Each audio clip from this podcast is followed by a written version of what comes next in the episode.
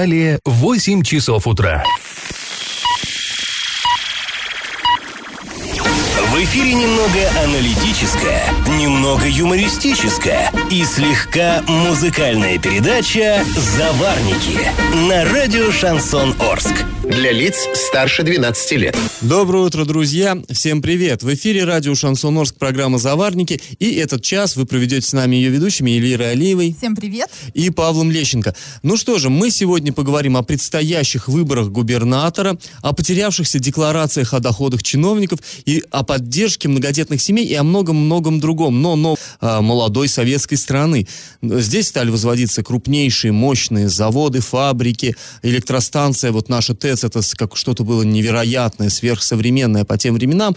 В общем, здесь закипела стройка. Но вот что интересно, размещаться людям, которые приехали сюда, съезжались со всего Союза, чтобы вот эти супер мощные объекты возводить, но им жить-то было негде. То есть а, понятно, что заводы строились интенсивно. Это было соответствующее решение партии и правительства. А вот с жильем не успевали, потому что все силы бросались именно на промышленные объекты. И люди, ну вот ос, э, очень остро стоял тогда квартирный вопрос. Э, наверное, поострее, чем сейчас в Москве.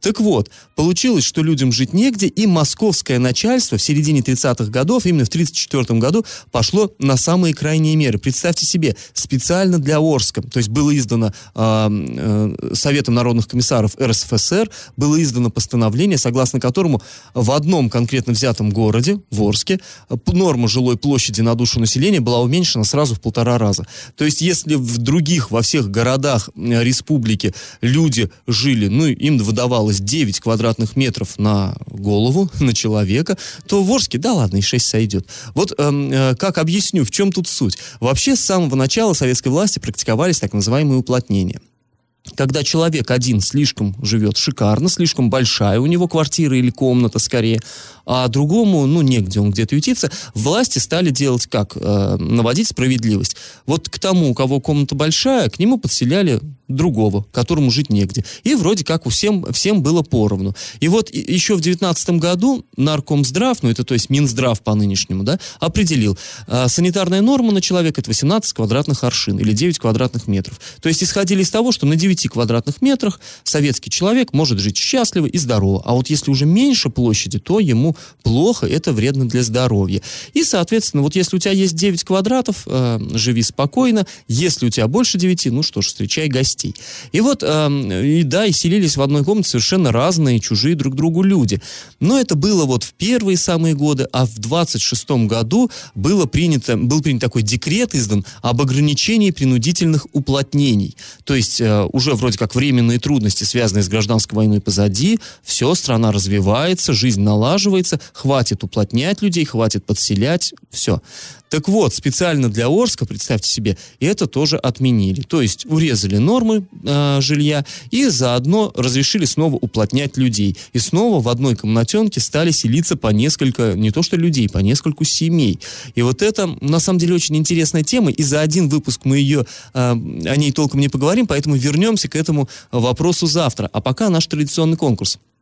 Известно, что 7 ноября 1931 года был торжественно заложен первый камень в основании самого первого Орского промышленного крупного промышленного предприятия, промышленного гиганта. И вот именно этот день можно считать днем рождения Орска индустриального. Скажите, что же это было за предприятие? 7 ноября 1931 года. Вариант 1 – никель-комбинат, вариант 2 – мясокомбинат и вариант 3 – нефтеперегонный завод. Ответы присылайте нам на номер 8 903 390 40 40 в соцсети «Одноклассники» в группу «Радио Шансон Орске» или в соцсети ВКонтакте в группу «Радио Шансон Орск» 102.0 FM для лиц старше 12 лет. А спонсор нашей программы – Университет науки и технологий в городе Новотроицке с 20 июня по 26 июля осуществляется прием документов на 14 направлений. Телефон 8 3537 67 96 17, адрес Новотроицкий, улица Фрунзе 8, на правах рекламы. Галопом по Азиям Европам! 5 июня с 8 часов утра в Орске временно изменится схема движения автомобилей на площади Гагарина, а трамвайное сообщение со старым городом будет закрыто. Ограничение изменения, судя по данным администрации, связано с ремонтом на водоводе, который будет проводить ООО «Орскводоканал». Схемы обзора а, объезда вы можете увидеть на сайте урал56.ру для лиц старше 16 лет.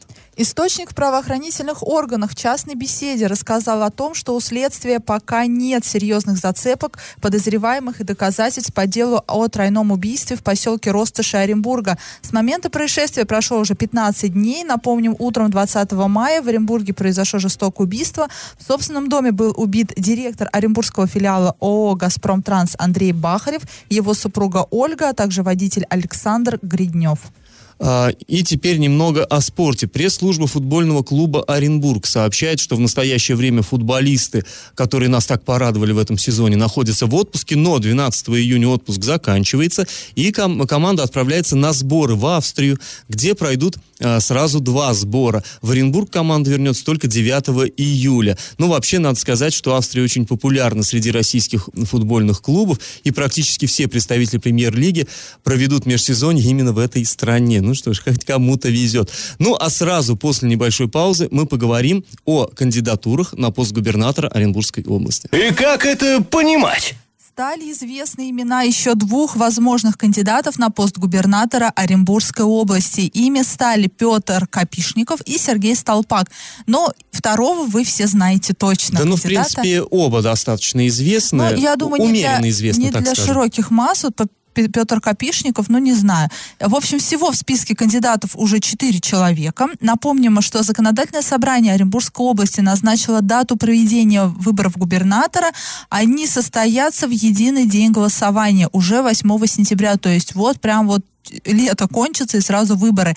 И начиная с 31 мая политическим партиям официально разрешено выдвигать своих кандидатов на голосование. Первым официально выдвинул, э, вы, первая партия, которая официально выдвинула своего кандидата, это была «Единая Россия».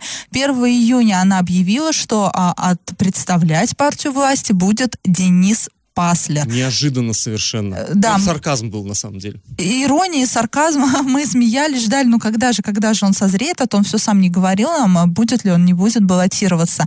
А 2 июня свои документы для участия в выборах подал региональный лидер партии Парнас, пенсионер ФСБ Сергей Столпак.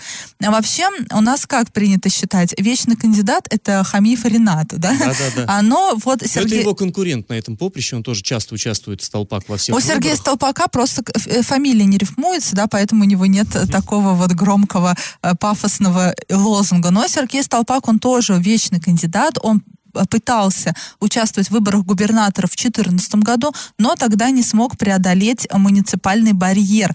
3 июня на конференции партии «Защитники Отечества» был также выбран кандидат для участия в выборах. Им стал как раз-таки Петр Ну Капишников. вот здесь ты говоришь, наверное, не очень известно, не очень известно а, таким молодым, как ты. А вот дядь Паша старенький, он хорошо помнит, при Елагине Копишников был таким серым кардиналом, он был руководителем аппарата. Это такая достаточно серьезная должность. И вот у тех, кто постарше, я думаю, хорошо, э, те- тем хорошо знакома его фамилия. Да, кстати, вот, как Паша говорил, он ранее работал в Доме Советов, Петр Копишников, и был заместителем главы администрации а, с 93 по 2000 год. Ну, достаточно долго, да? Да, конечно. Затем он работал главным федеральным инспектором в Оренбургской области и в Республике Башкортостан. Ну, то есть это все-таки политический тяжеловес. Да, широкой публике он вот так вот сильно-то неизвестен. Его должность не предполагала ни та, ни другая какого-то там серьезного пиара, но в политических кругах он определенный вес имеет, безусловно. И 8 июня состоится региональная конференция КПРФ, где пройдет официальное выдвижение в кандидаты Максима Амелина. Но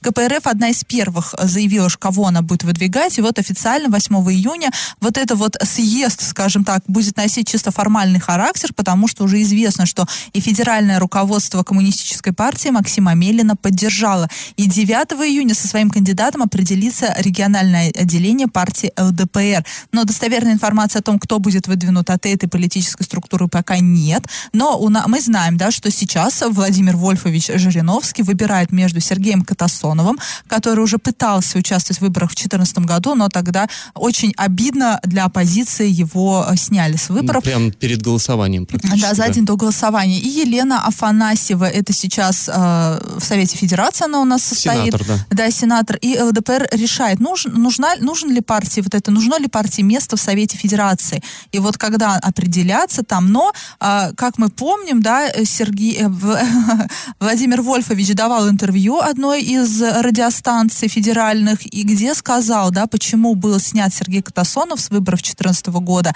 Якобы тогда угрожали, что если он не снимется с выборов, то и на него заведут уголовное дело и посадят. Мол, ну, там дело-то так-так было заведено. Дело так а... и так было, да, заведено, все было тогда очень так. Ну, э, Говорили, что, так скажем, ему дадут серьезный ход и закончится все, в общем-то, Очень печально. плачевно, да. да. И Жириновский сказал, что стало жалко парня, поэтому он его и снял с выборов в ущерб, скажем так, репутации, но зато ну, остался и Владимир на свободе. Вольфович намекнул, что теперь парня жалеть никто не будет, и они намерены да, рубиться. И он, и он заслужил как бы сейчас выступать, и я так думаю, что то интервью это было очень большим а, а, а, э, скажем так, голосом в пользу Катасонова. Сразу после паузы мы расскажем об очень любопытном факте, который выявили при изучении чиновничьих деклараций о доходах. И на правах рекламы спонсор программы Университет науки и технологий в городе Новотроицке. Бюджетная форма обучения, ежемесячная стипендия до 12 тысяч рублей, квалифицированные преподаватели, научные исследования, гарантия трудоустройства. Телефон 8 3537 67 96 17, адрес Новотроицкий, Фрунзе 8.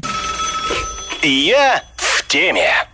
Интересный факт обнаружился при изучении деклараций чиновников за 2018 год. Ну вот, чтобы вам было понятно, э, крупные руководители, муниципальные, государственные, э, ну, они должны, обязаны по закону каждый год отчитываться публично э, о том, сколько они заработали за прошедший год и какое имущество приобрели там и так далее. То есть, вернее, какое имущество у них имеется. То есть, какая квартира, какая машина, вот это все, все это выкладывается для всеобщего обозрения в интернет, ну и мы этим пользуемся, мы смотрим, нам интересно, я думаю, что вам тоже. Так вот, а, на, в этом году произошел такой курьез. Есть у нас Дмитрий Аниськов, но это важный человек в городе Орске, это второй человек, он первый зам должность занимает, но после главы это самый важный человек. Он исполняющий обязанности второго человека. Ну, исполняющий обязанности, но да, пока не да, все фор- его, формально это так. Ну, не все пока знают, кто это, да, Да. но привыкните еще. Но наверное. самое интересное, что и ранее до этого он занимал пост, ну, не менее важный, он был заместителем министра. Я думаю, что ранее он занимал пост наиболее важный и весомый. Ну, есть, да, по-всякому можно посмотреть на эту ситуацию, но, короче, так или иначе, это был очень важный руководитель и стал очень важным руководителем. И, конечно, отчитываться он обязан. За но... министра он был э, строительство, да, там Да, да, да, ну ЖКХ. ЖКХ. ЖКХ. Так вот, э, не нашлось его декларации в интернете. Вот не нашлось. Как так получилось, нам расскажет наш коллега, журналист Андрей Локомотив. В ходе изучения декларации доходов представителя Министерства строительства ЖКХ и дорожного хозяйства я понял, что не представлен бывший заместитель министра э, Дмитрий Аниськов, который работал на этой должности до 29 апреля. То есть весь 2018 год он работал на этой должности. И по идее его декларация должна была размещена быть на сайте правительства. После этого я подумал, что, возможно, эта декларация будет размещена на сайте администрации Орска, потому что с 30 апреля он работает уже первым заместителем главы города. Но, к сожалению, и там не оказалось э, его декларации. Соответственно, я задал вопросы пресс-службам как администрации города Орска, так и пресс-службе Министерства строительства. И в обоих случаях сказали, что они не должны размещать эту декларацию в администрации города Орска сообщили, что он в 2018 году он в администрации города не работал. Ну и, соответственно, в Министерстве строительства сказали, что у нас нет такого сотрудника, и зачем будем изучать декларацию о доходах сотрудника, которого у нас нет. Ну, на самом деле, курьезная ситуация, Да, да? курьезно. Тут не надо сейчас, конечно, строить какие-то кон- конспирологические теории. Я не думаю, что Дмитрий Аниськов скрывает свои доходы как-то. Это просто вот эта вот система. Тут, мне кажется, сполховало Министерство строительства Ну, это- и ЖКХ. это просто Конкретно сбой подставило бюрократической машины. Да, Ну, смешно и просто получилось. человека сейчас, наверное, подставили. Он, наверное, сейчас сидит и думает, ну, черт возьми, я же отчитался. А он действительно отчитался о своих доходах в срок. Но и, и не опубликовали. Но вот так вот, э, тут, наверное, привет Министерству строительства. Вы подставили своего бывшего сотрудника и просто вот вызвали вот эти вот кривотолки и лишние обсуждения. Ну вот тогда в списках не значился. Забавная, в общем-то, история. Лайфхак, как не засветить свои доходы. Да, почаще, меняйте Да, работу в нужный период именно. Да. А, ну что ж, мы чуть позже вернемся в эту студию и тогда расскажем, как э, Госжилинспекция Оренбургской области взялась проверять работу регионального оператора по обращению с отходами. Там интересная история. И на правах рекламы. Спонсор программы «Не ту миссис». Будь с нами, будь первым. Старт приемной кампании 20 июня 2019 года. Телефон 8 3537 67 96 17. Адрес город Новотроицк, улица Фрунзе, 8. Я в теме. В течение июня Государственная жилищная инспекция по Оренбургской области совместно с общественными организациями будет проверять деятельность регионального оператора по вывозу мусора ООО «Природа». Выделен специальный телефон горячей линии, по которому можно сообщить, э, ну, где, в каком дворе не вывозится мусор или существуют там другие претензии. В общем, давайте мы сейчас выслушаем Марину Дробот. Это начальник отдела контроля качества коммунальных услуг и расчетов ГЖИ Оренбургской области. Инспекции по обращениям жителей уже было проведено 9 проверок э, деятельности регионального оператора по вывозу твердых коммунальных отходов. По результатам проверок нарушений не было выявлено. Возможно, это связано с тем, что в соответствии с требованием действующего законодательства мы обязаны уведомлять подконтрольного субъекта о проведении в отношении него проверки. Но поскольку ситуация с вывозом ТКО остается напряженной, что подтверждается и множественными сообщениями в социальных сетях, мы решили организовать дополнительные мероприятия, которые позволят оперативно реагировать на заявки жителей.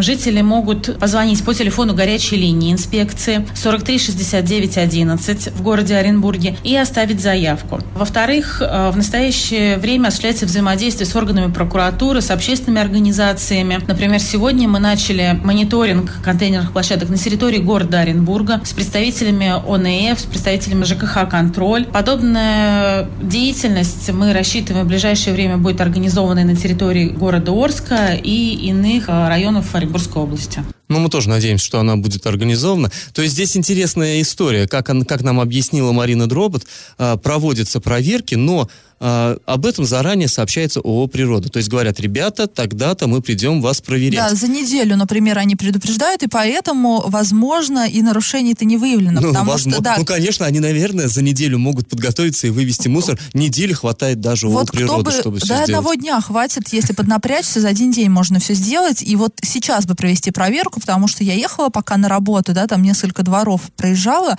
раз на раз не приходится. Где-то чистые а, мусорки, где-то ужас, что творится там, например, там рядом женской консультации на в северном микрорайоне, а, где-то чисто, где-то грязно. Вот сейчас бы п- п- прошла бы ГЖИ и А проверила. вот сейчас, Эля, чтобы это произошло, нужно позвонить по телефону. Еще раз, друзья, мы вам продиктуем телефон, запишите телефон горячей линии, куда вы можете позвонить и сказать, что тут, тут вот не вывезен мусор. Телефон 8 3532, это код города Оренбурга, 43 69 11. Вот звоните по этому номеру с 11 до 16 часов в будние дни, вашу заявку примут, Жалуйтесь. да, проедут, посмотрят. Ну и вот я думаю, что если вы будете активно в этом участвовать, ну давайте мы поможем региональному оператору наладить работу. Если они сами в упор не видят вот этих куч мусора, давайте им показывать пальчиком. Вот здесь. Да, и после паузы поговорим о поправках в закон о поддержке многодетных семей. Напомним, теперь у многодетных появился выбор либо брать де- э, участок, да, либо брать деньги, 200 тысяч рублей. Мы выяснили, много или мало, промониторили сайты с недвижимостью и пришли к выводу, ну, хватит ли, э, достойна ли это замена 200 тысяч рублей взамен участка под строительство. И на правах рекламы спонсор программы Университет науки и технологий в городе Новотроицке с 20 июня по 26 июля осуществляется прием документов на 14 направлений. Телефон 8 3537 67 96 17, адрес Новотроицкий, Фрунзе 8. И как это понимать? Депутаты Законодательного собрания Оренбургской области в конце прошлой недели приняли поправки в закон о поддержке многодетных семей. А, ну, о чем речь? Если раньше, все вы знаете, наверное, а, многодетным семьям положено было от государства бесплатный участок земли, чтобы они могли там построить большой дом, где их большой семье было бы, ну, не тесно, и где дети бы жили на свежем воздухе и так далее, росли. Ну, в общем, а, хорошая сама по себе инициатива, но не все могли э, этим воспользоваться по разным причинам. Там в частности, ну, во-первых, э, выдавались участки, как правило, конечно же, не в центре города, а где-то совсем-совсем на окраинах, и не все многодетные семьи готовы были туда ехать, переезжать. Это надо же детей в школу какую-то другую переводить и так далее. Во-вторых, э, не всегда были они удобны в плане там инфраструктуры какой-то, каких-то коммуникаций подвода. В общем, много разных было. Под... Ну и очередь, собственно говоря, была очередь за этими и есть, за этими участками. Так вот, теперь а, можно получить не земельный участок, а денежную компенсацию 200 тысяч рублей. Вернее, как сказать, теперь. Теперь этот закон приняли, а начнет он фактически действовать с 1 июля. И вот эм, тут возникли сомнения такие, а 200 тысяч это вообще адекватная замена? И мы решили посмотреть, а действительно, э, нормально ли это, можно ли за 200 тысяч, скажем, купить земельный участок. И оказалось, что для крупных городов, на самом деле, эти 200 тысяч это э, такая синица в руках конечно. Ну, тут надо учитывать, да, о, о качестве каких участков идет речь. Если это какой-нибудь там вообще в нескольких километрах от города, без всего, без коммуникации, абсолютно без всего, просто земля. А, да, да, да. Ну, э, здесь смотрите, э, в городе Оренбурге, вот мы, мы просто немножко помониторили а, сайты объявлений, там есть известные сервисы. Вот, например, в центральном районе города Оренбурга пустые 6 соток, вот именно где просто надо начинать что-то строить. Но вот с коммуникациями. Пустыре. А, нет, без коммуникации. Без. Да. Ну, как ну, они где-то по улице-то проходят, но туда подводить надо. Шесть пустых соток в Оренбурге стоит пять с половиной миллионов рублей. Но мы понимаем, что никто, конечно, многодетным ну, семьям этого и не предлагает. деньги, даже, ну, ц- кажется, центр города Оренбурга, чушь.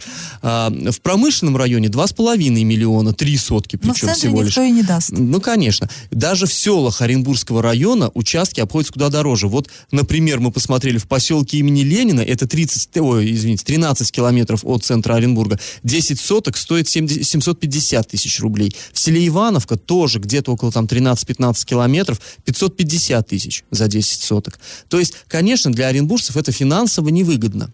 Вот. Именно что вот эти 200 тысяч, это такая вот синица в руках. Даже в городе Орске цены на землю, конечно, гораздо ниже, но тоже за 200 тысяч здесь ничего не купишь. Только разве что в садовом товариществе каком-то. Вот, э, например, в поселке Рабочем стоит 6 соток 280 тысяч рублей.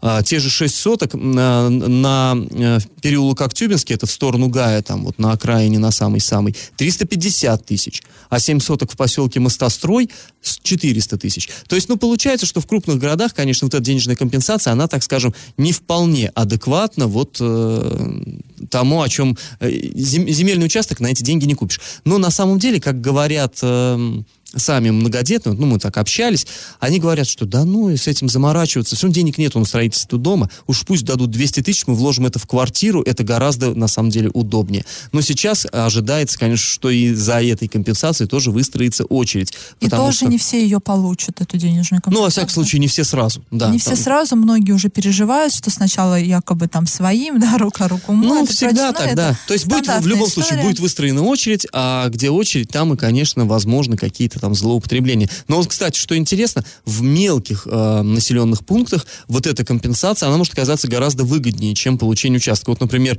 в Медногорске мы посмотрели, 10 со соток э, земли под индивидуальное жилищное строительство стоит от 80 до 150 тысяч рублей. То есть даже чисто финансово там гораздо выгоднее будет получить компенсацию. Но на самом деле э, тема такая интересная, и посмотрим, как будет реализовываться ну, на практике сути, этот проект. это второй мат-капитал. Да, да, да. Да, но это на самом деле может быть хорошим подспорьем для семьи. На 200 тысяч дом всяко не построишь. Но добавить куда-нибудь. Да, вложить, ну, скажем, в покупку мало. квартиры. Ну, все равно мало. Ну, первый взнос за квартиру, в общем-то, даже так, это уже неплохо для ипотеки. Но э, в любом случае, будем смотреть, как, как, как будет реализовываться этот закон. И на правах рекламы спонсор программы Университет науки и технологий в городе Новотроицке. Бюджетная форма обучения, ежемесячная стипендия до 12 тысяч рублей, квалифицированные преподаватели, научные исследования, гарантия трудоустройства. Телефон 8 3537 67 96 17, адрес улица Фрунзе 8. Накипело! С разрушающегося карниза многоэтажного жилого дома в центре Орска на автомобиле упал слой цемента. В этот момент вблизи здания были припаркованы три машины. Основной удар пришелся на один автомобиль. Кус, э, ну, куски штукатурки повредили лакокрасочное покрытие на капоте. И из-за удара образовалась небольшая вмятина. Мелочь, но очень неприятно. От этого автомобиля куски отлетели и в соседнюю машину. Между не прочим... куски автомобиля, к счастью, да, не куски, куски, куски цемента. Карниза. Но здесь стоит, наверное, сейчас сейчас напрячься представителям а, управляющей компании. Один из этих автомобилей, в которые отлетели куски, был автомобиль одного из прокуроров города. Ну, не будем конкретизировать, просто вот знаем. А сейчас вот э, коммунальщики, которые слушают нашу программу, медленно сидеют с висков так. Да, но тут прокурорский автомобиль вроде не, по- не пострадал, но штукатурка в него отлетела. Третий автомобиль не пострадал, в общем, повезло. В диспетчерской управляющей компании, которая обслуживает этот дом, а, о происшествии нам вообще ничего не могли сказать. А, Руководство на месте не оказалось, и пострадавший арчанин теперь намерен обращаться в правоохранительные органы. Но все понятно, да, все-таки не должно ничего падать э, сверху, с крыш на ни на что, ни автомобили, неважно, при- как они там припаркованы, мы не знаем, да, постоянно машина там стояла, не постоянно, возможно, человек просто подъехал к дому, оставил автомобиль и, и отошел, и вот такая неприятность случилась. э, Ну, здесь и- продолжение истории с сосульками, да, вот каждую весну у нас, получается, с крыш домов свисают сосульки, они падают на припаркованные машины, и коммунальщики говорят, ну, просто не надо парковаться под стенами домов. Но э, вот здесь примерно такая же история, только уже, э, если сосульку можно как-то сказать, ну, там не заметили, не доглядели, то уж когда кусок все-таки стены, пусть там, да, штукатурка, но тем не менее, этот кусок стены отваливается. Это, мне кажется, все-таки недосмотр коммунальной компании, управляющей и- компании. И, всегда мы па- параллель. На месте этого автомобиля мо- могла быть голова человека. Да. Просто был бы ребенок, взрослый человек. Ну, это, это была бы не царапина на лакокрасочном изделии, а настоящая уголовка, скорее всего, потому что э, вред здоровью мо- мог быть э, достаточно тяжелый. Друзья, если у вас накипело, то не держите в себе. Пишите нам во все мессенджеры по номеру 8903 390 40 40. Пишите в Одноклассники в группу Радио Шансон Орский и ВКонтакте в группу Радио Шансон Орск 102.0 FM эм для лиц старше 12 лет. Раздача лещей. А мы спрашивали в начале этой программы, какое же предприятие было торжественно заложено 7 ноября 1931 года. Ну что, друзья, самый-самый первый промышленный гигант, основанный в Орске, это, конечно, мясокомбинат. В 1931 году как раз здесь было создано у нас в городе так называемое управление мясохладостроя. Ну, любили вот тогда аббревиатуры вот эти жуткие. Э, так вот, первая продукция комбинатом была выдана в 1935 году, а началось его строительство в 1931. Правильный ответ 2. И победителем сегодня становится Тимур. А, Тимур, мы вас поздравляем. Напоминаем, что спонсор нашей программы – Университет науки и технологий в городе Новотроицке. Бюджетная форма обучения, ежемесячная стипендия до 12 тысяч рублей, квалифицированные преподаватели, научные исследования, гарантия трудоустройства. Телефон 83537 67 96 17, адрес Фрунзе 8 на правах рекламы. Ну, а мы с вами прощаемся. Этот час вы провели с Эльвирой Алиевой. И Павлом Лещенко. Пока, до завтра. Завариваем и расхлебываем в передаче «Заварники». Каждое буднее утро с 8 до 9.00 на радио «Шансон Орск». Для лиц старше 12 лет. Радио «Шансон». СМИ зарегистрировано Роскомнадзором. Свидетельство о регистрации Л номер ФС 77 68 373 от 30 декабря 2016 года. Для лиц старше 12 лет.